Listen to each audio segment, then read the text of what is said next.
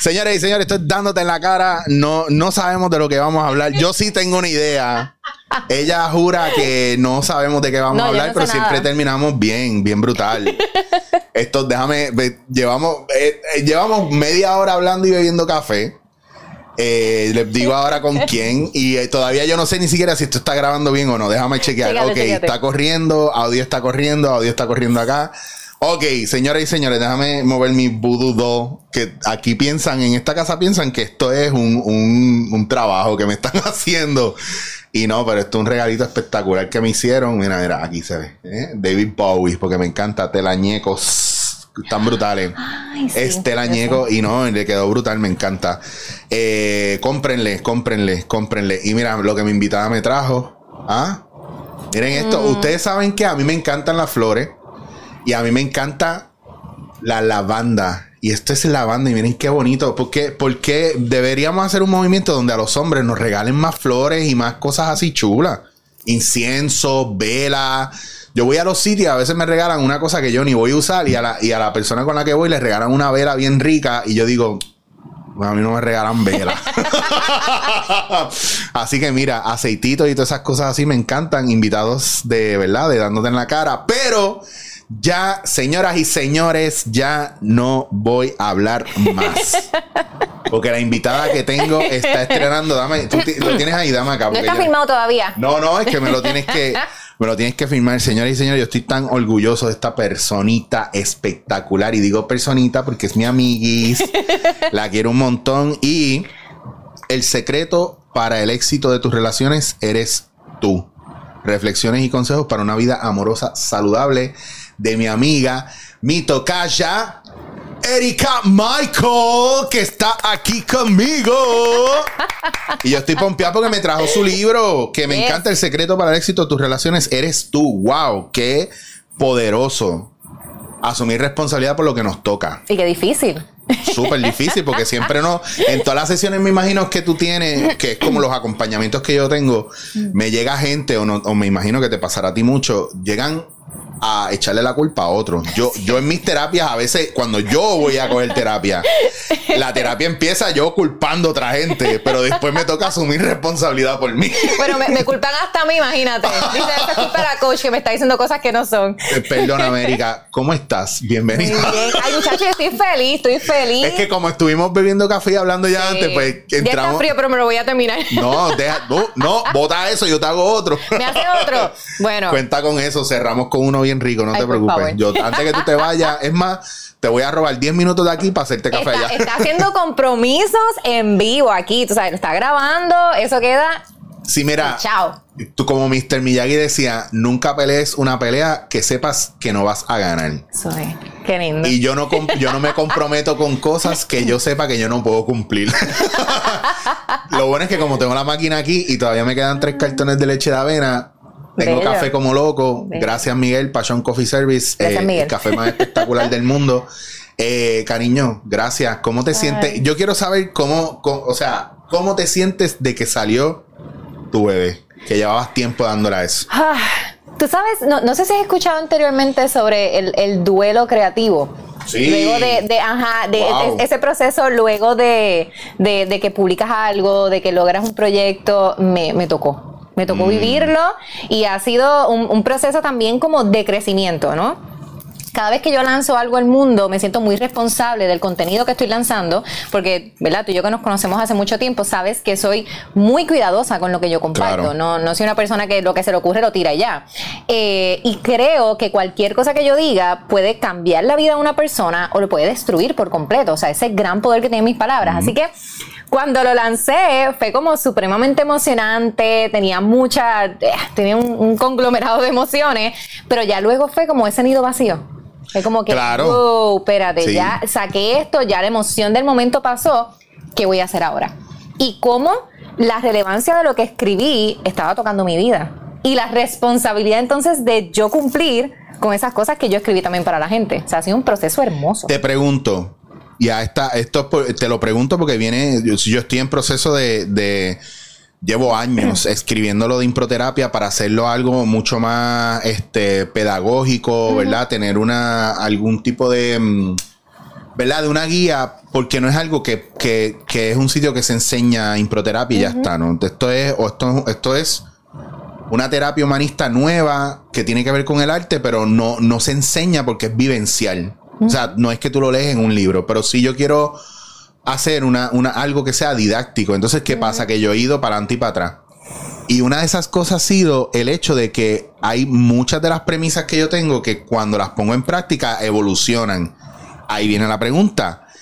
¿No te ha dado esta cuestión de que como esto es un libro publicado, Ajá. no es que puedes ir al blog No y tiene un cambiar...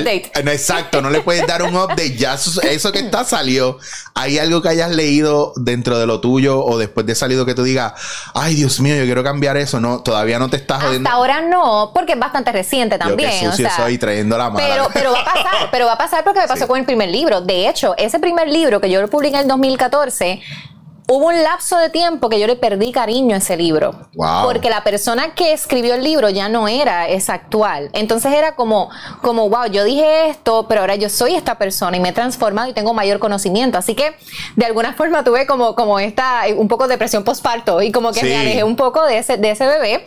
Ya luego no, ya luego entonces empecé a volver a hacer las paces con ese producto y con ese proyecto eh, y, y entender que, y, y esto es un consejo para todo el mundo, ya sea cuando hacemos video, eh, cualquier contenido, lo que tú lanzas en ese momento, ese eres tú de ese momento. Claro. Y eres, y con las herramientas que tenías y tal. O sea, no tengas en poco tus comienzos pequeños. Es cosa de ir creciendo ir evolucionando. En este libro yo hablo sobre que no somos una obra completa. Mm. Y eso es muy importante en las relaciones porque pensamos que, ah, yo tengo que ser perfecto, tengo que ser perfecta para tener una buena relación. Pero la realidad es que no. Y hay, una, hay mucha rigidez ahí. Y ya Claro. sabemos que las cosas muy rígidas se parten por el lugar más finito. Y nunca vas a tener una buena relación, porque si estás Claro. pensando en eso, vas a estar siempre. No, pues la cosa es que la persona que tú eres hoy no es la misma persona que vas a ser mañana ni la de ayer. Así que en lo que te tienes que enfocar es en el presente, en cómo vas trabajando contigo y vas evolucionando y vas creciendo conforme esa nueva información que vas adquiriendo. Así que por el momento eh, no he leído nada que yo pueda decir de este libro que diga, ok, no, pero yo sé que más adelante me va a pasar. Y voy a hacer otro.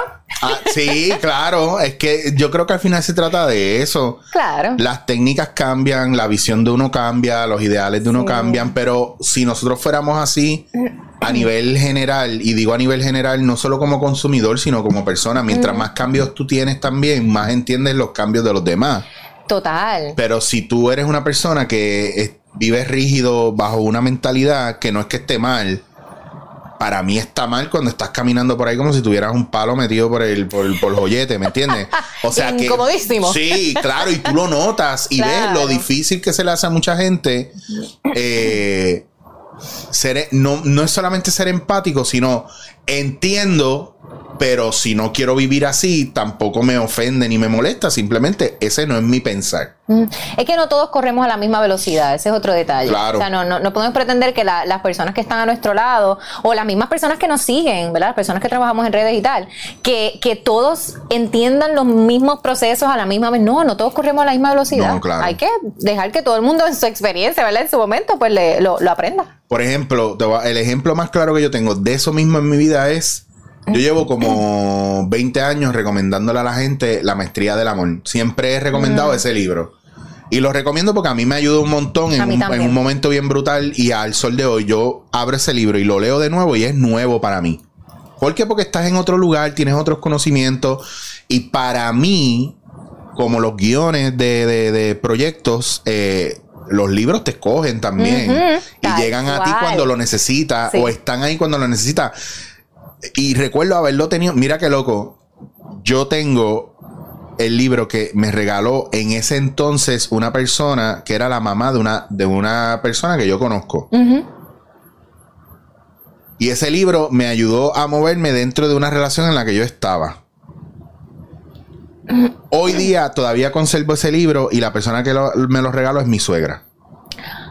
¡Wow! ¡Qué brutal! Para que tú veas lo que son las cosas.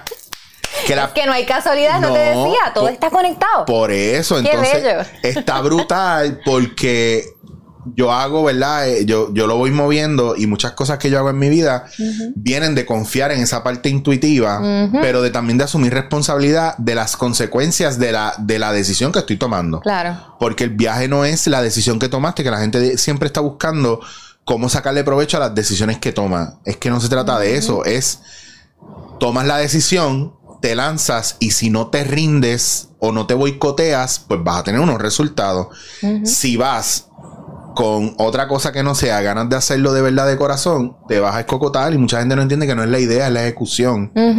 Por eso, volviendo a ti con lo del libro, llega un punto donde tú trabajas muchas ideas, muchos proyectos y has tenido mucho movimiento, pero tu ejecución, yo te he visto a ti que siempre la estás haciendo de acuerdo que me voy a enfocar en esto porque esto es para donde voy. Y de repente, como que desapareces levemente y cuando apareces, ¡pum!, ya está hecho.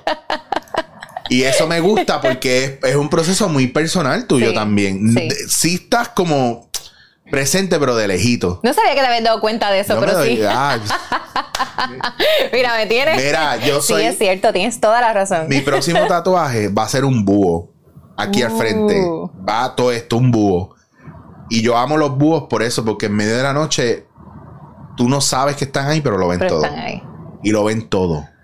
Todo. Y son seres que que en, en muchas mitologías, ¿verdad? O en muchos...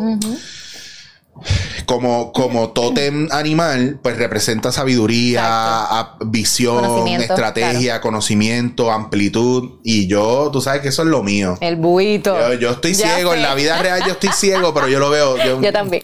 Estoy ahí, ah, veo más allá de lo que piensas que puedo ver. Pero, pero, pero sí, tienes toda la razón. ¿Y sabes por qué?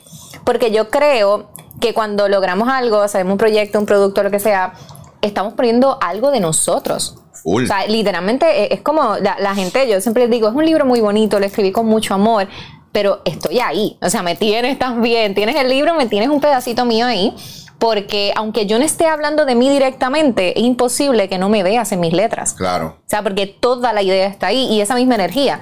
Y el libro fue escrito o sea, fue, fue, puesto, ¿no? O sea, organizado de manera supremamente estratégica. O sea, la gente ve un libro muy sencillo, práctico, fácil de leer, pero todo fue pensado. Todo fue estructurado. ¿Cuánto tiempo te tomó darle a, o sea, ¿cuándo vino la idea y cuándo lo empezaste y cuánto tiempo te tomó terminarlo? Bueno, la idea vino hace un montón de tiempo y yo había empezado a escribir uno y no sé si te había contado esto la otra vez. Empecé a escribir uno y se me perdió el, el borrador. Sí, me habías dicho supremamente doloroso, lloré, lo sufrí, de momento yo dije, bueno, a lo mejor ese era el libro que yo tenía que publicar. Pues me dediqué a hacer otro. ¿Qué pasa? Que literalmente no era el que yo tenía que publicar porque en ese momento yo no había tenido las experiencias y el conocimiento que tenía ahora. Este es el primer libro que yo hago ya como sexóloga, como coach de relaciones certificada, eh, con otras experiencias de vida. Así que luego de haber hecho una tesis, una investigación, así que yo tengo todo ese insumo acá. Eh, y, realmente como que eh, tiene todo, todo, todo esto nuevo, este libro. Wow. Es que eso está, pero volvemos al factor de donde, donde conviertes un error en una oportunidad. Claro. Porque estás ahí presente contigo. Y por eso, por eso entiendo, muchas veces la gente no entiende que uno se la, el, meterte debajo de una piedra y esconderte en ciertos procesos implica que tienes más espacio para ti, para trabajarlo y para estar pendiente a lo que tienes que estar pendiente. Exacto. Así que cuando yo, cuando yo empiezo a hacer este libro, o sea, la idea, como te digo, ya estaba. Yo pierdo el borrador, y hago todo esto. Entonces, yo me separé, que tú dices ese tiempo que yo estuve fuera, yo me separé full en lo que yo terminaba la tesis, en lo que yo hacía la práctica, porque yo hice práctica y tesis a la vez, o sea, y más estaba haciendo la certificación de coaching, todo esto, esto que yo tenía eran ideas. El libro no estaba estructurado. ¿Qué pasa? Que a mí me escribe de esta editorial. Yo no busqué. Yo, eh, mira, hay cosas que uno tiene que o sea, así manifestarlas, ¿me entiendes? Como que tú dices, yo quiero esto, pero en el momento en que tú estés preparado, eso va a llegar. Y yo decía, yo quiero hacer este libro con una editorial, porque el primer libro yo lo había hecho de manera independiente. Entonces yo decía, ah, lo quiero con una editorial. Y de momento, esta editorial me escribe me ofrecen, pero yo no podía en ese entonces. Yo dije, cuando yo termine la tesis, entonces me comunico con ustedes. Y así fue el proceso. En el caso mío con ellos, el proceso duró cuatro meses porque es, e, es lo que ya ellos tienen estructurado para hacer. Pudo haber sido más o pudo haber sido menos si no hubiese estado dentro de esa estructura que ellos trabajan. Eh, te, lo, te lo comento por aquello de que realmente escribir un libro puede ser un proceso de años, pero puede ser un proceso de tres meses. Claro. O sea, todo depende. En el caso de ellos, pues fue un proceso de cuatro meses, se trabajó de manera estructurada, ya yo tenía el borrador, porque ya entonces cuando ya dije, voy a empezar a hacerlo, yo tenía mis sticky notes y yo ponía esto, ok, y yo empecé a pensar, ok, yo quiero, ¿qué emocionalidad yo quiero despertar en el lector? ¿Cómo yo voy a acomodar esto? Y entonces, a base de esos, de esas ideas, fue que entonces fui desarrollando cada capítulo. Que primero, el primero que está fue el primero que se escribió y el último fue el último que se escribió, casualmente, no lo planifiqué. ¿Y la editorial te ayuda con coaching en el proceso o eres tú sola? 100%, sí. Pan House, que es mi editorial, ellos trabajan tanto el coaching, o sea, como que te dan ese, proceso, pero también, eh, pues claro, lo mismo, el proceso de edición, eh, lo del diseño de la, de la portada, o sea, sí, ellos están contigo todo el proceso. La experiencia fue fenomenal. Wow. Eh, que, ¿verdad? En, comparación con, con, lo, que, lo que yo había hecho antes, que había sido una autopublicación, o había sido un libro que, que, claro, yo te diría que es hasta un esfuerzo mayor. Porque yo digo, uno se lanza sin saber. Claro. Uno, busca cómo, cómo, encajar y cómo lograrlo.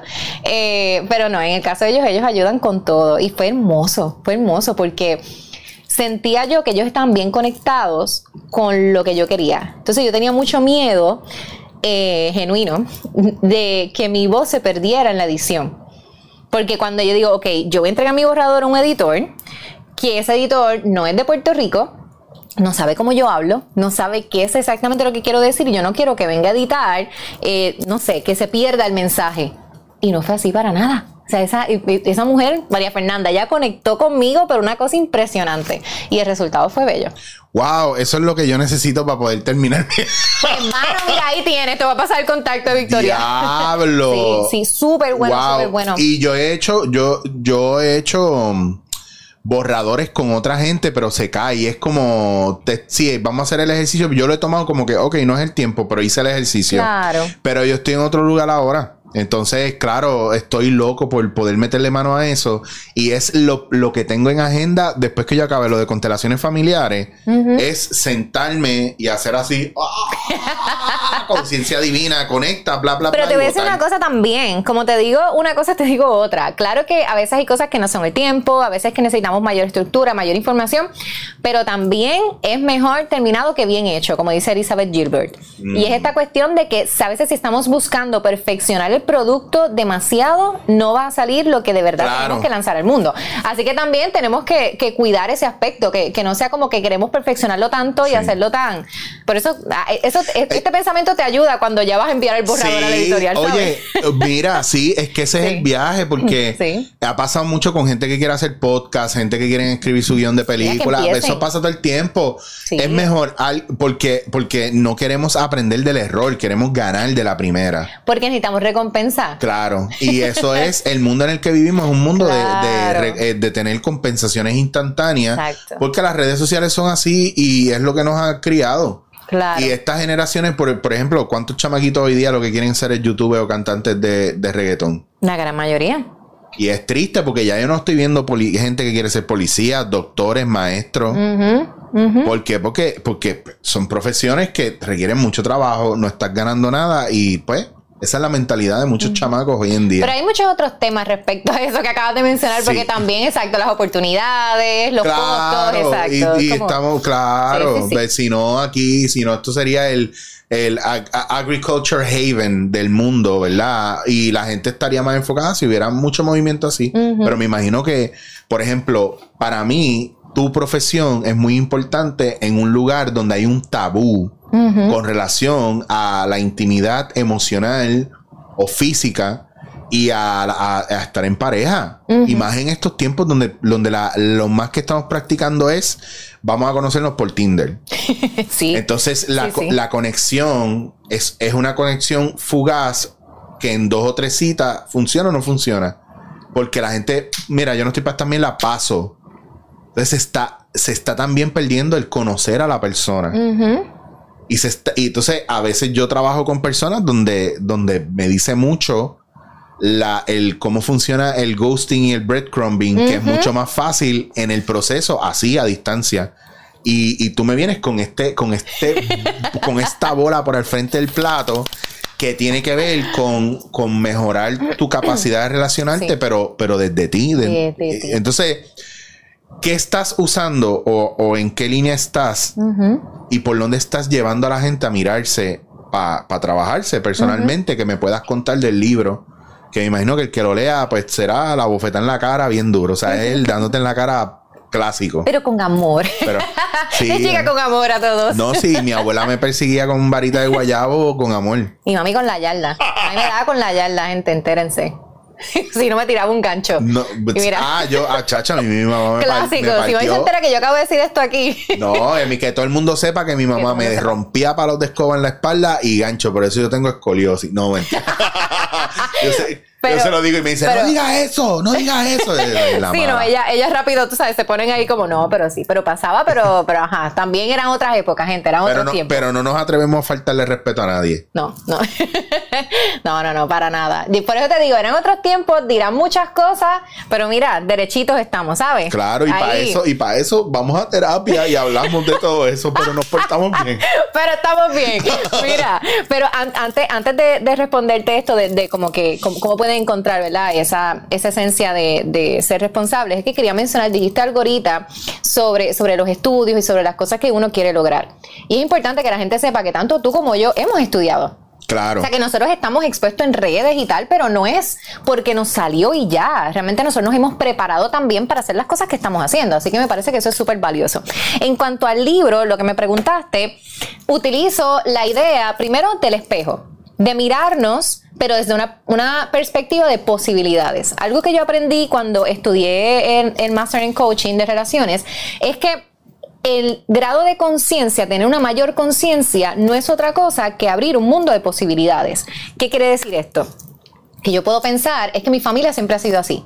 Es que eh, como que todas las mujeres de mi familia están divorciadas o separadas o lo que sea. Eh, a todas le- las ha engañado eh, de su pareja. O, o puedo pensar, no sé, o sea, es como que mi familia siempre ha sido así, siempre elijo el mismo tipo de pareja, que eso es algo bien común que ocurre. Ay, siempre se me pegan los mismos.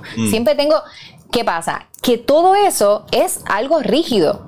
Eso es lo que por default te tocó. Pero tú no tienes que ser así y no tienes que vivir de esa manera. Y yo te puedo ayudar a encontrar ese nuevo mundo de posibilidades. ¿De qué es lo que tú deseas en una relación? ¿Lo puedes lograr? Claro que sí. Pero tienes que cambiar como que ese chip de esto fue lo que me tocó y a decir, esto es lo que yo quisiera lograr. Pero te va a tocar trabajarlo. Ahora voy con eso. ¿Qué es lo más frecuente? ¿Cuál es la piedra? ¿Cuál es el escalón? ¿Cuál es el obstáculo? ¿Verdad? Más frecuente que tú encontraste en el proceso con la gente. Por ejemplo, siempre me encuentro gente que se queja de lo que tú dijiste. Ah, es que en mi familia todas las mujeres han pasado por esto. Y por ende yo sé que me toca a mí igual. O lo contrario, O toda- todas mis familias han pasado por esto y yo me rehuso y soy la oveja negra de mi familia. que resistir tampoco te ayuda. Hay que aprender a aceptar los- la- la- las experiencias y los Claro, procesos. no, yo a nivel sistémico te puedo decir, o sea, cómo funciona esta pendeja. O sea, te digo, y lo he aprendido y ha sido como que, wow, qué cosa más potente y brutal, cómo aceptarlo ya te pone en una situación donde aceptarlo, o sea, la ley de aceptación no es lo acepto y me lo como así, no, no, lo acepto y sigo mi camino. Que volvemos a lo mismo, o sea, eh, porque muchas veces eh, no queremos aceptarlo porque queremos que en vez de nosotros adaptarnos a lo que estamos viendo, que, que el, el universo entero se adapta a lo que nosotros queremos. Y en ningún lado eso es así. Entonces, ¿cómo tú trabajas para aceptarlo y dejarlo ser y decidir si eres parte o no de ese sistema? Eh, ¿Qué es lo que tú te has encontrado que, que te encuentras que es muy común, por ejemplo, en nuestra cultura como puertorriqueños dentro de una relación? que tú sepas que el libro tiene esas herramientas para ayudarte a guiar a mejorar eso. Aquí gritamos como locos, regañando, regañamos como locos, nos volvemos los papás y las mamás de nuestras parejas. Hay algo que tú digas, mira, esto específicamente lo vi mucho repetido en mujeres, en hombres. Sabes que ahora que mencionas eso, mi, mi, mi profesor y ahora colega coach de, de relaciones, Esteban, dice que los clientes no nos llegan por casualidad. ¿Va? Y así que de- uno resuena también y por eso es que ellos te buscan a ti, porque hay muchos coaches al igual que muchas sexólogas. Así que cada uno te busca porque, ¿verdad? Eh, Es, ese es el llamado, ¿no? Y me pasa muchísimo que recibo parejas en infidelidad, casos de infidelidad. Oh, wow. Es súper común, me pasa muchísimo. Y son casos bien similares también. Que casos de infidelidad eh, de, de, ambos, de ambos géneros. Porque Sí, también sí. la gente dice, oh, no, sí, el hombre no, pero la mujer también, de, de muchas O maneras. sea, ¿no? hay de todos lados. Sí, no, claramente, no, no, no me voy a vandalizar por un lado, porque me he pasado de ambos. Y me he dado cuenta cómo, donde ha habido como que ese quiebre y como que ese, ¿por qué nos está pasando esto? Es porque no se está hablando de eso en la relación. Por ejemplo, hay cosas que se dan por default, que yo digo, si tú vas a estar conmigo es porque me vas a ser fiel, pero no explico lo que es para mí fidelidad. Porque yo pienso, ajá, me vas a ser fiel, pero ¿qué es eso? O sea, ¿hasta dónde voy a ser fiel? ¿Cuáles son mis expectativas? Entonces, al no tener ese panorama claro y esas expectativas claras, se dan muchos casos de infidelidad. Algunos pueden ser por, por diferentes, ¿verdad? Este, trastornos y cosas este, de personalidad y demás que puede ocurrir, pero en gran, en gran, o sea, en gran parte de los casos es por desconocimiento. Porque yo pensé que era algo que no me iba a afectar en la relación, porque nunca lo hablé. A lo mejor ni me importa. Y, y ha sido algo que me ha llamado muchísimo atención. De hecho, en el libro hablo sobre infidelidad, hablo sobre diferentes tipos de infidelidad, hablo sobre cómo la satisfacción sexual puede o no crear dependencia emocional, o sea, como que esa relación entre una cosa y otra. Eh, pero más que todo, desde la perspectiva de que tú tienes que ser responsable de tus emociones y de, de- de eso que quieres tú lograr en la relación. Porque a medida en que tú trabajes contigo y trabajes con, con esa manera de ser, de estar siendo, porque ¿verdad? Nos, vamos, nos vamos transformando, Claro. vas a poder hacerte responsable de tu crecimiento y entonces no vas a estar desde una posición de escasez respecto a tu pareja. Es lo que yo siempre le- les digo a ellos. Cuando conversamos sobre algún tema en específico y ellos le quieren decir algo a su pareja, por ejemplo, yo les digo, pero ¿desde qué posición lo estás haciendo? Ya. ¿Lo estás haciendo desde tu escasez, desde tu necesidad, desde hazme caso o desde tu abundancia? De que yo soy este ser y he trabajado conmigo yo quiero compartir esto contigo porque te amo. Oh, wow. Y eso, Wow. o sea, es, es algo transformador realmente. Hay una cuestión dentro de la sistémica y constelaciones, eh, y lo digo por encima porque es un tema bien amplio, donde Hellinger menciona en algunos aspectos, Bert Hellinger menciona eh, dentro del aspecto de la infidelidad que muchas veces el, el- un- cuando una persona comete un acto de infidelidad y va a su pareja y se lo y quiere contárselo, ¿verdad? Porque se siente culpable, muchas veces es porque no es capaz de sostener la decisión que tomó y, y es buscar casi una aprobación o un perdón que no viene de la otra persona, sino de uno mismo. Entonces, él, eh, es como, es casi como si te dijera, mira, si vas a ser infiel, no lo cuentes y asume tu responsabilidad. Pero no es así de irresponsable. No. Eh, te, te- te lo digo yo así por encima, pero es algo de cuidar y mirar porque hay, hay, hay, de, lo, hay de ambos lados. Entonces, Sí. muchas veces pienso yo y estoy aquí tirando a lo loco, yo no he estudiado esto, yo no he mirado esto de otra manera que no sea desde un punto de vista de, de estudiar la psicología de los seres humanos. La mayoría de los casos de infidelidad no necesariamente son personales, no es que está haciéndote infiel la persona para hacerte daño. Sin embargo, la respuesta a eso Claro. es, me estás haciendo daño porque me estás siendo infiel, pero no estamos pensando nunca por qué llegamos a ese lugar, por qué. No, no importa. Tú tenías ganas de estar con otra persona, tenías que hablarlo. ¿Se abrió el canal para hablar? No, nunca se abrió porque hay rigidez. Eso O sea, es mentira. Eso es mentira. Siempre dicen, no, tenías, porque, o, o cu- cuando dicen, ay, pero ¿por qué no terminaste con tu pareja antes? No funciona así. No es así como ocurre. Y la, tú sabes que, y ahora que tú estás mencionando eso, lo- yo creo que lo más difícil es enfrentar la infidelidad para la persona que lo cometió. Sí. Porque la persona, la persona que lo está sufriendo, claro, eh, eh, hay, hay una fase luego de, de que ocurre la infidelidad, cuando ya estamos en proceso, eh, yo no trabajo terapia, ¿no? ¿verdad? Pero en proceso de coaching, es el momento del caos. Es que ocurrió esto, yo decido perdonar, pero ahí es que me doy cuenta que perdonar es supremamente difícil. Y voy a estar todo el tiempo recordándole a esa persona que me fue infiel. Y he tenido casos de personas que aceptan haber cometido la infidelidad, que quieren trabajar en su relación, pero que me dicen, yo no quiero sentirme juzgado todo el tiempo. Pero esta persona tiene la necesidad de castigar. Fíjate, fíjate, qué mal lo hacemos. Por eso es que es importante hablar de estos temas. Porque tengo la necesidad de que mi pareja cambie. pero la manera más estúpida en la que pienso que mi pareja va a cambiar es juzgándolo por lo que hizo. Bueno, y no hay mayor perpetrador que una víctima con derecho. Y si tú estás del lado de que la persona te fue infiel a ti, a ti la excusa es, pues él me las pegó, pues ahora tiene que aguantar. Y tú te vuelves su torturador y su perpetrador constantemente. Pero Entonces, es lo que nos sale también. Claro. O sea, es, es nuestro, es nuestro, ¿verdad? Nuestra reacción infantil, nuestra Claro, reacción de defensa claro, primitiva. claro. Pero para eso es el coaching, para ayudarles entonces a, a ver este mundo de posibilidades. Y, y ha sido procesos hermosos. Yo he trabajado procesos con parejas que ellos están muy bien en este momento. pero se puede perdonar la infidelidad y moverse adelante de manera Claro, saludable. Claro, ahora, pero yo no lo recomiendo en todos los casos. Claro. Claro, cada caso es, bien, bien independiente y tiene su- sus que veres y tal. Pero claro que se puede hacer. ¿Tú sabes por qué? Porque nosotros tenemos que aceptar en todo el amplio mundo de las relaciones que nosotros estamos con personas imperfectas. Y que asimismo tú eres una persona imperfecta. Y que vamos a sufrir, vamos a pasar por procesos dolorosos, pero son procesos para nuestro crecimiento. Pero otra cosa te voy a preguntar. ¿Es la monogamia real? O sea, yo pienso que es posible, pero ¿es una realidad del ser humano o es que estamos acondicionados de alguna manera? Porque yo sé que todo el mundo, si tú le preguntas a todo el mundo, todo el mundo es polígamo. Sí, porque eso está bien de moda. Eso está bien de moda ahora mismo. Yo te voy a hacer, yo te voy a ser bien honesto. A mí me, a mí me cuesta, a mí me cuesta envolverme emocionalmente con mucha, con mucha gente porque no soporto a la gente. O sea, sí, y, yo, Por eso es que yo te amo. yo trato, a ver, yo tra, yo he tratado y yo me, con- yo, pues, si- por definición, pues entonces yo soy poliamoroso porque aunque yo comparto íntimamente con una persona y mi cuerpo con una persona, pero ah, no sé, dentro de las definiciones que hay, pues yo amo a tanta gente y yo, ¿verdad? Comparto diferentes intimidades con otras Claro. personas, pero perdóname, yo me canso.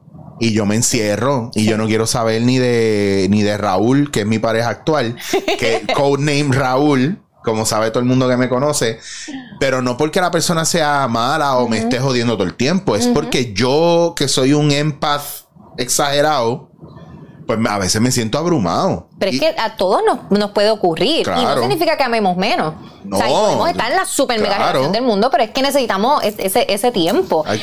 Mira, hay estrategias monógamas y estrategias polígamas en, en- en nuestro desarrollo. Es decir, que nosotros, eh, cuando, cuando, o sea, vámonos a irnos más para atrás. Nosotros cuando éramos seres reproductores solamente, conectamos con cualquier pareja reproductora. Simplemente, ustedes pueden conectar y reproducirse, perfecto, ahí está.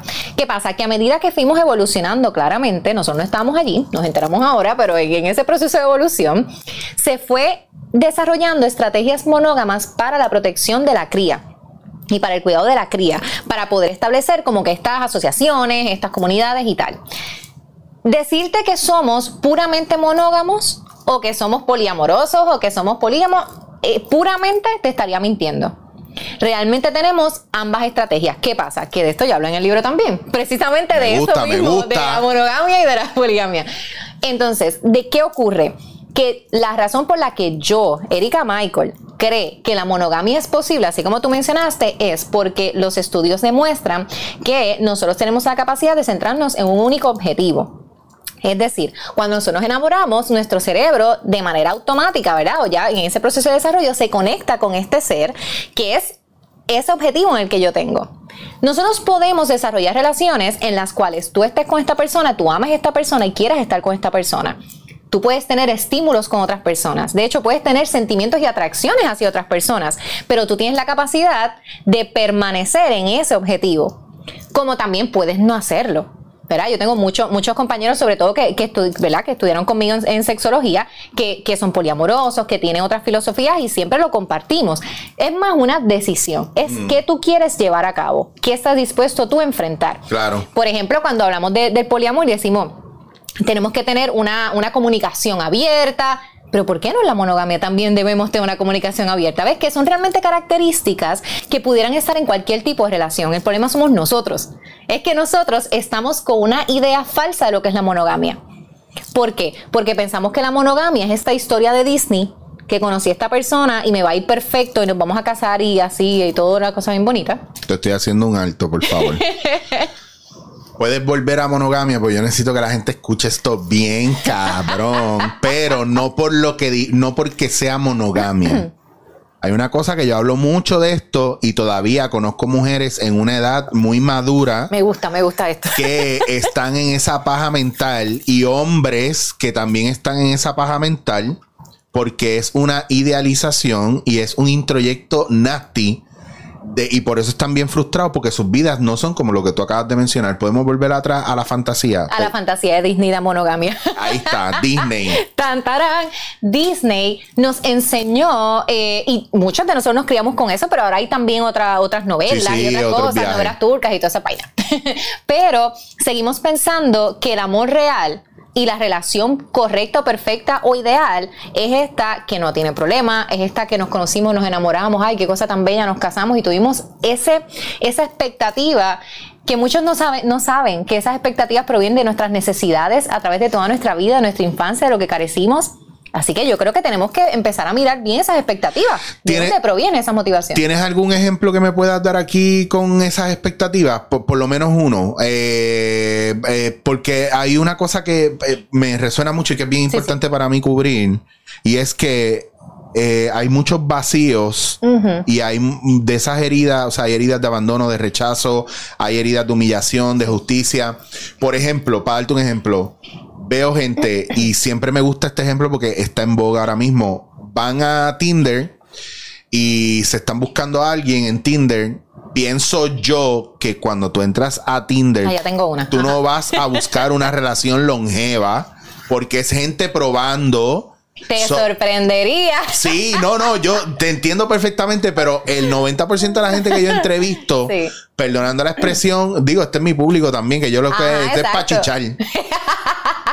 Y te lo digo porque, y la mayoría hombres eh, que están solos por ahí, pero las, las mujeres que me lo han dicho así, son las mismas que después vienen a donde mí me dicen, chicos, y salimos tres veces, y esto y lo otro, mano, y se desaparecen. Y yo le digo, cabrona, que tú estás esperando.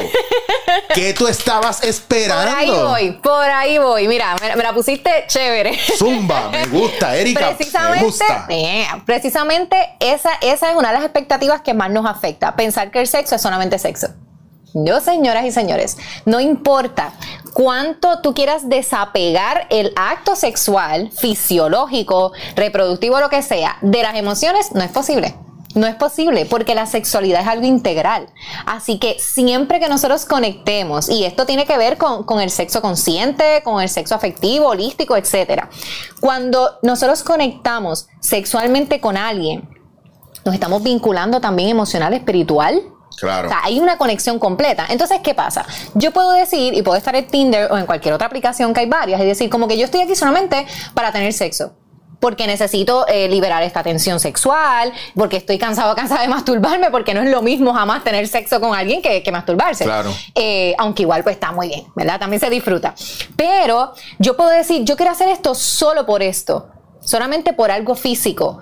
Pero me toca entonces a mí asumir la responsabilidad de la emoción que experimente, porque vas a experimentar emociones, mantenerla entonces a nivel.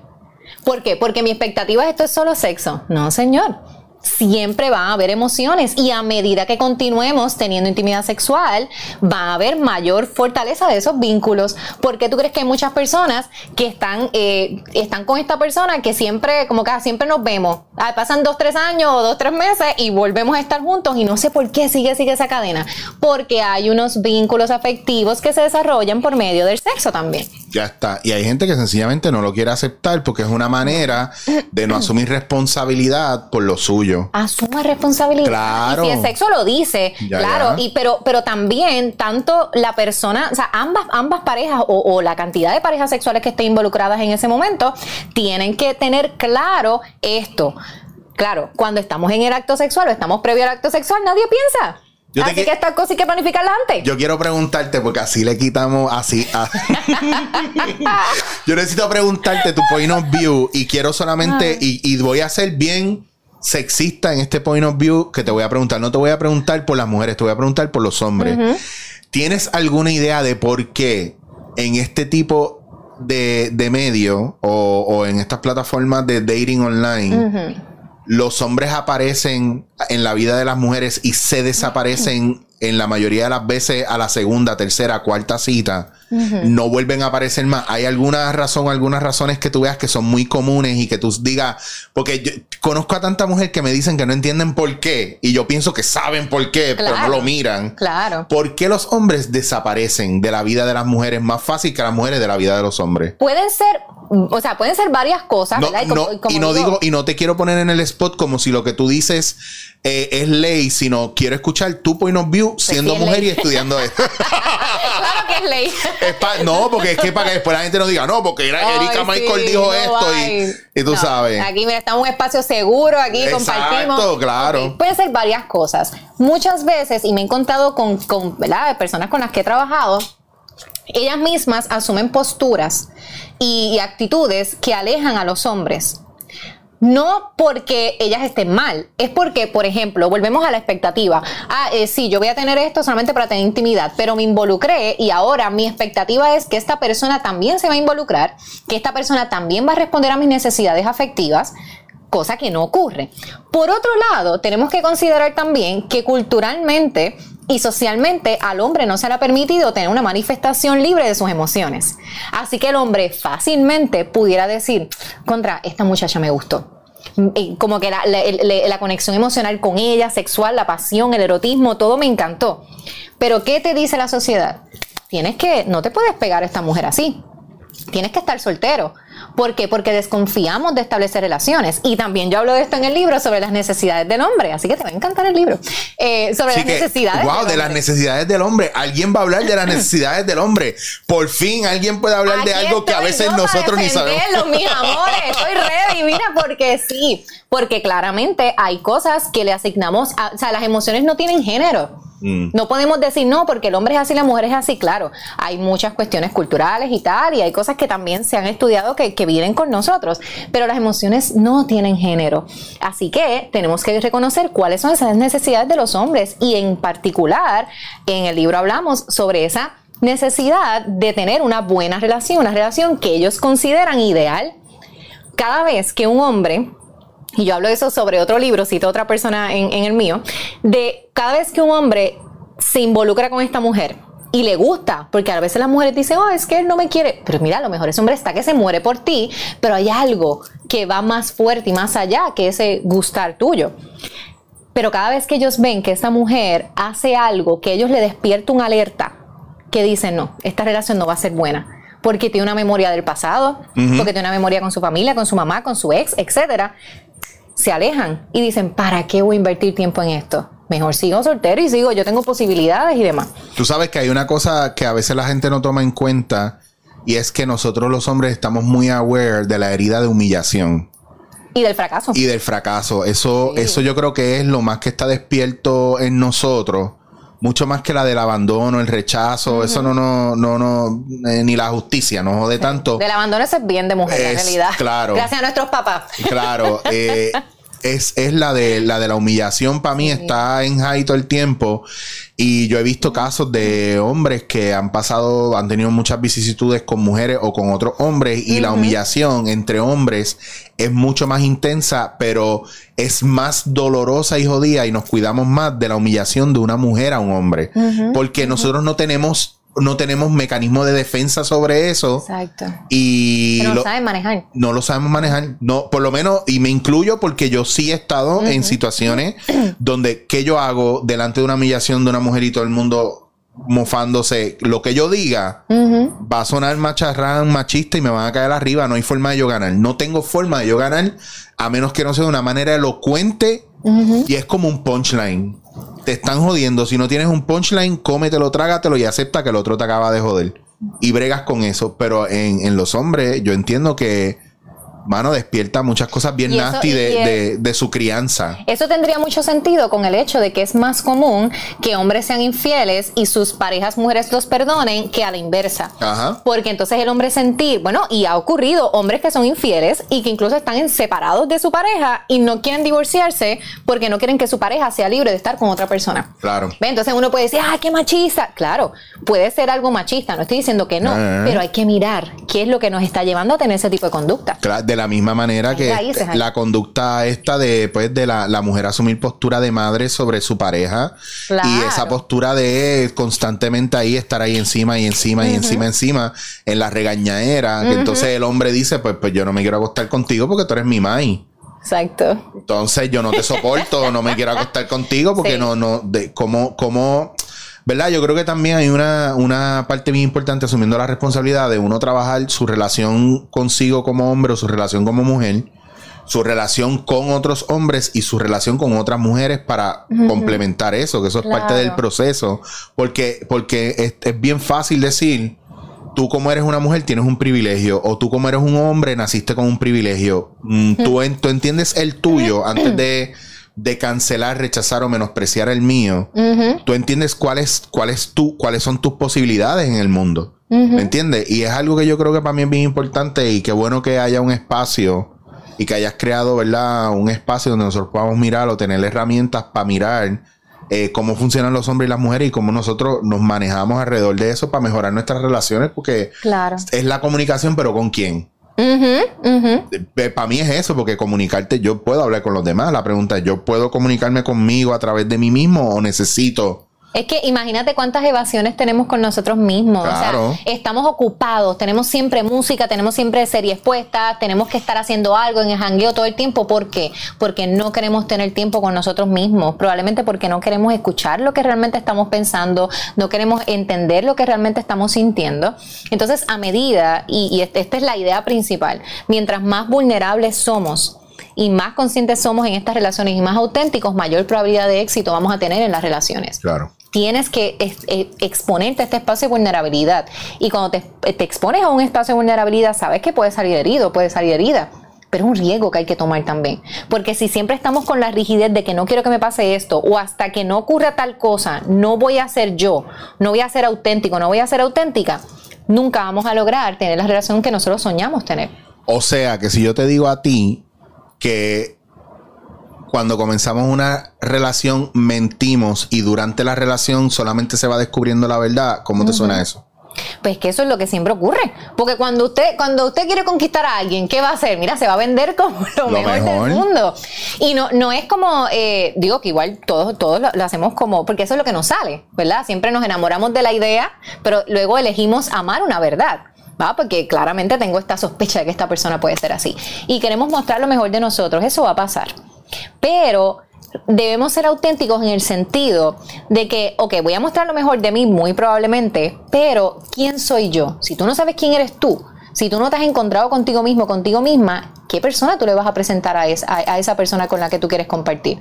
¿Qué tipo de ser humano le vas a presentar? Tienes que conocerte tú, tienes que trabajar contigo. Y si estás avergonzado de ti, que eso pasa mucho, que miran para atrás y se avergüenzan de, Sí. de lo último que hicieron, pues entonces también vamos a mirar un poco lo que estamos haciendo también, porque si no estamos haciendo las cosas a lo loco. Pero tú no eres tu biografía, quién tú eres ahora, que, que a veces yo creo que hay, un, hay una cuestión de que todo el mundo va con esta expectativa de que tiene, ah, que llevamos seis meses de relación y tú no me habías dicho eso, que co- como yo llego y te digo todo de golpe, es que no sé qué te voy a decir. En la primera cita, ahí diciéndole, diciéndole todos los bochinches. Ajá, como yo resumo 40 años de mi vida con, Sí. ¿verdad? Porque si no te lo digo, tengo miedo de que cuando lo descubras, ahora yo soy un embustero, o yo no te lo dije, o eso era muy importante para Sí. ti, pero para mí no lo era. A mí siempre me preguntan eso, sobre todo cuando hay infecciones de transmisión sexual o hay ciertos tipos de condiciones o qué sé yo, o estoy en terapia por tal cosa, siempre me preguntan, ¿debo decírselo? Y yo, ¿cómo te sientes tú? ¿Qué quieres compartir tú? Porque no es algo que yo te diga, tienes que decirlo o no lo digas. ¿Cómo te sientes tú en hacerlo? Si tú sientes paz haciéndolo, hazlo. Porque sabes que vas a poder trabajar con el resultado. Claro. Pero, eh, y eso nos hace auténticos también, pero decirlo dentro de seis meses también me hace auténtico, ¿ves? O sea, no es una cosa que tengo que decirlo todo raspado. no, es ahora. cuando toque. Yo pienso que todo tiene su espacio. Pienso, Claro. soy bien, soy bien creyente de que si, si tú tienes una, una enfermedad de transmisión sexual o puedes contagiar a tu pareja, que eso es algo que si tú tienes que hablar del saque y que tienes, y que ahí, ahí, ahí yo no hago. Ahí yo no puedo hacer un dito, deja ver, no, no, ahí yo pienso que yo... Digo, si vas a tener sexo con esa persona. Sí, pero si, Claro. por ejemplo, estás como que "Ay, vamos a tomarnos un café para Sí. conocernos. Hombre, pues también Claro. vamos paso a paso. Es eso, es eso. Es como tú sabes es en qué momento, porque a veces no es lo que tienes que decir, es cuándo lo estás diciendo. Y sigue, y sigue siendo también ley de intercambio. No me des nada que yo no te he pedido. ¿Tú sabes cuál es el secreto? Zumba. Yandel. Ahí vivir. está. Hay que vivir. Porque si, si estás pensando en la mejor manera de hacerlo, en el momento indicado, no vas a va a hacer perder, nada. Tienes que vivir. O sea, tienes que levantarte por las mañanas en agradecimiento, con una nueva oportunidad de vida y simplemente vivir, fluir, eh, moverte en, en esa, en esa dirección de lo que sueñas, de lo que quieres, estructurarte, trabajar. Pero tenemos que vivir. No podemos estar pensando en, en sí, cuál es la perfección, cómo voy a hacer esto. ¿No? Y de hecho, yo trato siempre de no dar eh, respuestas absolutas, de no, no, no hacer, o sea, yo no quería hacer un libro, pues dice el secreto eres tú, básicamente porque tú tienes que bregar con esas cosas y el libro te va a ayudar a descubrir las herramientas Claro. que viven en ti para lograr esto. Pero yo no te voy a decir, esta es la única verdad. No hay verdades absolutas conmigo. Porque cada caso es diferente y cada vez que yo me siento frente a una persona que tiene una situación específica, trabajo a base de esa situación específica y le escucho en amor con esa situación que está viviendo esta persona. Aunque, se, aunque me recuerde a la que me dijo la misma la semana pasada y la otra y la otra, no, porque cada, cada persona necesita sentir que está en un espacio seguro. Porque a medida que sentimos que estamos en ese espacio seguro, nos permitimos ser nosotros. Yo siempre les digo, a veces me dicen, ¿puedo hablar malo en la sesión? ¿Puedo hacer esto? Y yo, claro que sí, más que permitido. Este es tu espacio seguro, aquí tú te puedes reír, puedes llorar, puedes hablar malo, puedes fumar, puedes lo que tú quieras. Porque ya tú llegas con una carga, yo no necesito darte más cargas Claro. de juicio. Necesito que tú te sientas libre y cómodo en este espacio. Y eso eh, hace la diferencia. Pero imagínate cuán diferente sería si esto no fuera solamente en coaching o en terapia, sino que cada uno de nosotros fuera un espacio seguro para los demás. Y que a mi pareja yo sea un espacio seguro y que no sea un- una persona de juicio. Imagínate cuán diferentes serían Claro. las relaciones. Pero para eso tenemos que trabajar, ¿verdad? Nuestras creencias limitantes Yes, y, que esos muchas. y esos introyectos, porque así como han sido con nosotros, si no nos damos cuenta, así empezamos a hacer con los demás, o de la manera más gentil, pero abusiva hacia nosotros, o de la manera más abusiva hacia los demás, esperando que la gente nos dé lo mejor de ellos. Entonces, si no estamos conscientes de eso, podemos ser un supervillano. O podemos ser el superhéroe arrepentido que dice, ah, yo, yo que he hecho todo esto por todo el mundo y mira, ¿de dónde viene? ¿Dónde están los vacíos? ¿Dónde está la carencia? ¿Qué estás buscando? Lo, ¿Qué quieres lograr? Eh, yo te digo que te amo solamente para que me lo digas, yo te toco para que me toque y después no está pasando. O sea, hay un montón de cosas que hay que trabajar ahí que no es necesariamente responsabilidad del otro, es responsabilidad de uno y al final pues una relación es, ¿verdad? Lo que cada uno ponga en la mesa al otro. Lo que, lo Eh, que tú quieras invertir en esa relación. es el único, es el único espacio donde, donde el dar o el intercambio tiene que ser cualitativo, pero es en- entre pareja, ¿verdad? Hay una cuestión de que tiene que haber reciprocidad de alguna manera. Claro. Yo estoy contigo porque yo sí quiero algo de ti. Yo- Claro. y yo espero unas cosas de es ti. falso decir, no, no, estoy dando sin esperar nada a cambio. No, Mentira, porque es que entonces sería autosacrificio full y estarías ahí una codependencia impresionante. quienes únicos tienen por obligación y a veces no pasa de dar eh, incondicionalmente es en el caso de, de los padres que dan a sus hijos incondicionalmente y no pueden esperar nada de sus hijos porque, porque a, a nivel cuidado. sistémico es así. Pero en el caso de la pareja, de ese, de ese, de ese sistema, el intercambio tiene que ser recíproco y tiene que, no tiene que ser cuantitativo, pero sí cualitativo. Esa es la diferencia entre la integración y la fusión. Que cuando hay una fusión es cuando nos volvemos la otra persona. Y ahí creamos esa dependencia y creamos ese, ay, no, no, te- tenemos que ser iguales o, tiene, o tienes tú que responder a- ante esto y tal. Claro. Cuando hay una integración, lo que quiere decir es que nosotros tenemos unas partes diferenciadas que se conectan entre sí. Yo respeto, honro y vivo esas partes diferenciadas tuyas y de igual manera tú conmigo. Pero volvemos, para lograr esto, realmente tenemos que ser personas conscientes. Hay y que esa es trabajar. la parte complicada del tema. Hay que trabajar y asumir responsabilidad. Por más Sí. miedo y pereza que nos dé, hay que bregarlo de uno. Si quieres tener buenas relaciones, pues tienes que meter manos. Si no, pues eh, Me gusta. sigue viviendo tu vida. Me gusta. Erika, no, no quiero seguir. Quiero parar porque yo quiero hacerte un café. Tú sabes que te- estaba por decirte eso. ¿Dónde está mi café, mi Quiero amor? que me firmes el libro Sí. y quiero meterle al libro para volver a traerte para acá a, a coger temas específicos. Fue. Te va a gustar. Te yo- prometo que te va a gustar. Porque yo sé que de aquí salen un montón de cosas que podemos ¿verdad? ampliar y profundizar más en ellas. Por cierto, ese ruido chillido que estás escuchando de fondo, quiero que sepas que soy papá por segunda vez. Son pájaros. eh, Este, mi balcón se ha convertido en, en un, Yo te iba a ¿verdad? preguntar que por qué tenía las cortinas cerradas, porque Hoy- la otra vez yo miraba para allá, así Sí, se veía es que hoy, hoy, cerré, hoy cerré aquí para que, para que la luz no. A veces entra un destello demasiado que me explota la imagen. Ah. Sí. Y así lo puedo controlar, pero mientras yo te hago el café, vas a conocer a esos pajaritos bellos y preciosos.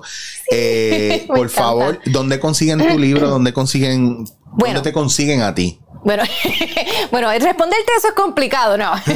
Mira, el, el libro está disponible en mi página web, tusrelaciones.com, pero no siempre tengo inventario. Ahora mismo hay inventario. So, depende de cuándo tú entres. Ahora mismo hay inventario, pues entras a tusrelaciones.com y ahí compras el libro. Si tú entras y ves que está sold out, te vas a Amazon y entonces allá está disponible en formato digital y en paperback.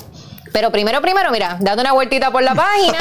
ahí claro. también tienes información de la consulta sexológica, del coaching de, de relaciones que trabajamos tanto individual como en pareja. Muy bien. Y ahí tendrías toda la información de las cositas que estamos haciendo.